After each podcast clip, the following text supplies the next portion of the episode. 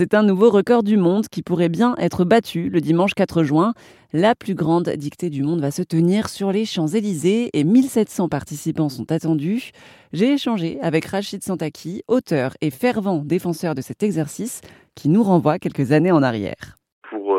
Plus âgés, pour les aînés et même pour moi, c'est un souvenir euh, c'est notre notre Madeleine de Proust. Donc effectivement, il y a cette dimension. Après, pour les plus petits, il y a quand même l'idée de leur amener euh, la dictée sous le prisme du jeu, de l'amusement, du dépassement. Donc on a vraiment effectivement l'école, la dictée nous renvoie à l'école, nous renvoie des souvenirs et forcément ça ça nous a bercé. Et vous, votre parcours scolaire, euh, comment s'est-il déroulé? Alors il ne s'est pas bien déroulé. contrairement à ce qu'on pourrait croire. J'ai eu un contexte familial compliqué qui a impacté euh, ma scolarité. Dès mon plus jeune âge, j'aimais beaucoup déjà l'écriture.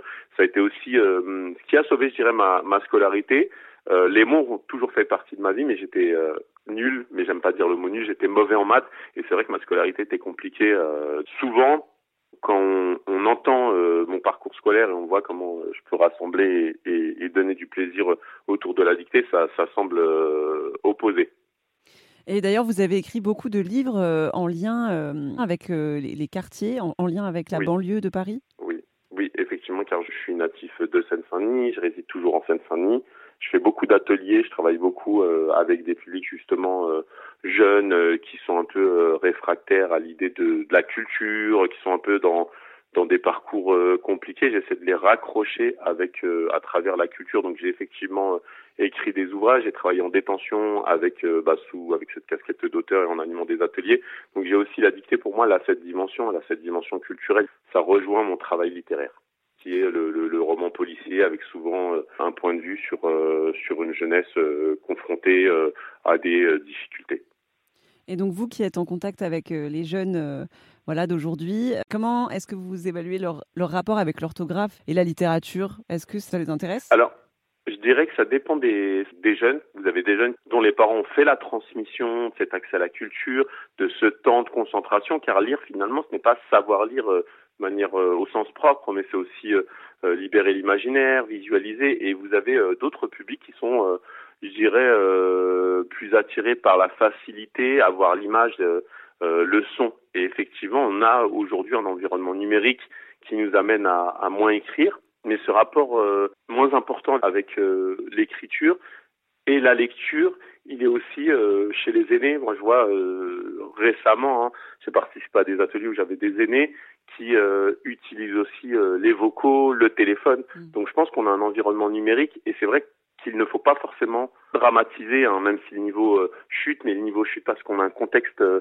avec tous les réseaux sociaux, avec tous les éléments que nous avons, euh, forcément qui impacte le rapport à l'écrit de chacun. Donc voilà, après effectivement les jeunes, je sens pour une grande partie un désintérêt à la lecture, mais les dispositifs qui sont mis en place permettent aussi de reconnecter. Je pense que durant la jeunesse, on va peut-être moins être intéressé et revenir plus tard. Après, il y a quand même un impact, il y a des séquelles sur euh, bah, les écrans, le rapport aux écrans, donc c'est quand même quelque chose à modérer. Donc le rapport à, l'écrit effectivement euh, moindre et ça peut avoir des conséquences pour euh, celles et ceux qui, dès leur plus jeune âge, ne sont pas amenés à écrire régulièrement, sont souvent sur les écrans. Hmm. Moi, j'ai remarqué ça, mais vous allez me dire votre avis. Mais est-ce que vous pensez que la musique peut aussi redonner de l'intérêt à la littérature? Parce que j'ai l'impression qu'il y a beaucoup euh, d'artistes euh, d'aujourd'hui en France qui font aussi pas mal de références littéraires et culturelles françaises euh, dans leur globalité, en fait. Complètement, complètement. La musique, tout d'abord, la musique, c'est un très bon moyen d'apprendre. On le voit quand on est petit. Mais quand on a des artistes qu'on suit, qu'on écoute, qui font des références, on va aller fouiller. C'est une promotion et c'est vrai que c'est quelque chose qu'on retrouve. Et c'est effectivement, aujourd'hui, je pense, un des canaux de, de promotion de, de la culture, effectivement. J'ai remarqué ça dans les chansons de Necfeu, par exemple, à un moment, exactement, de livres. Exactement, qui donnent des références. Exactement. Et on avait ça aussi aux États-Unis, euh, bah, certains euh, rappeurs américains qui donnaient des références euh, d'auteurs américains qui parlaient, je dirais, pour être familier de, de quartiers défavorisés ou, du ghetto pour être plus familier. Et effectivement, ça a amené des gens à découvrir des auteurs méconnus. Donc on a effectivement ce canal qui est intéressant. Et, et pour revenir aux dictées, est-ce que vous connaissez les dictées qui sont les plus étudiées en France? Ah oui, alors oui, bien sûr.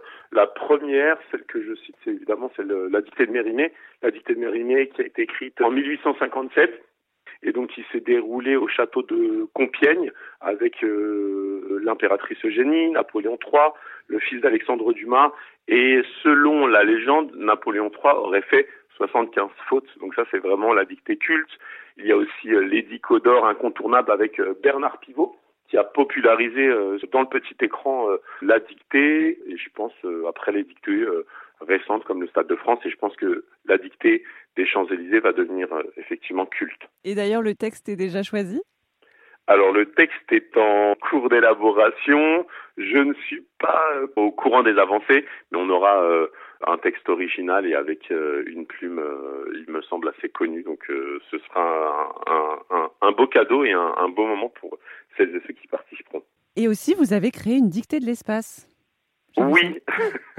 Alors en septembre 2021, j'ai eu l'opportunité avec le musée de l'air et de l'espace d'organiser une dictée. Et cette dictée, elle avait une euh, singularité, c'est qu'elle était euh, lue, la première lecture était effectuée par Thomas Pesquet alors qu'il était en mission dans l'espace. Donc c'était la première dictée de l'espace et c'est vrai que c'était euh, un moment exceptionnel puisque sur le tarmac du musée de l'espace, 500 personnes étaient présentes. Thomas Pesquet lui faisait la première lecture et expliquait la raison pour laquelle il avait accepté de faire cette dictée. Donc c'est vrai que c'était un, moment exceptionnel. Est-ce que vous savez des choses sur le niveau des Français en orthographe? Oui, alors euh, une étude euh, a été euh, réalisée et je crois qu'entre des élèves de CM2 de 1987 et des élèves de 2023 début d'année, le niveau avait considérablement chuté.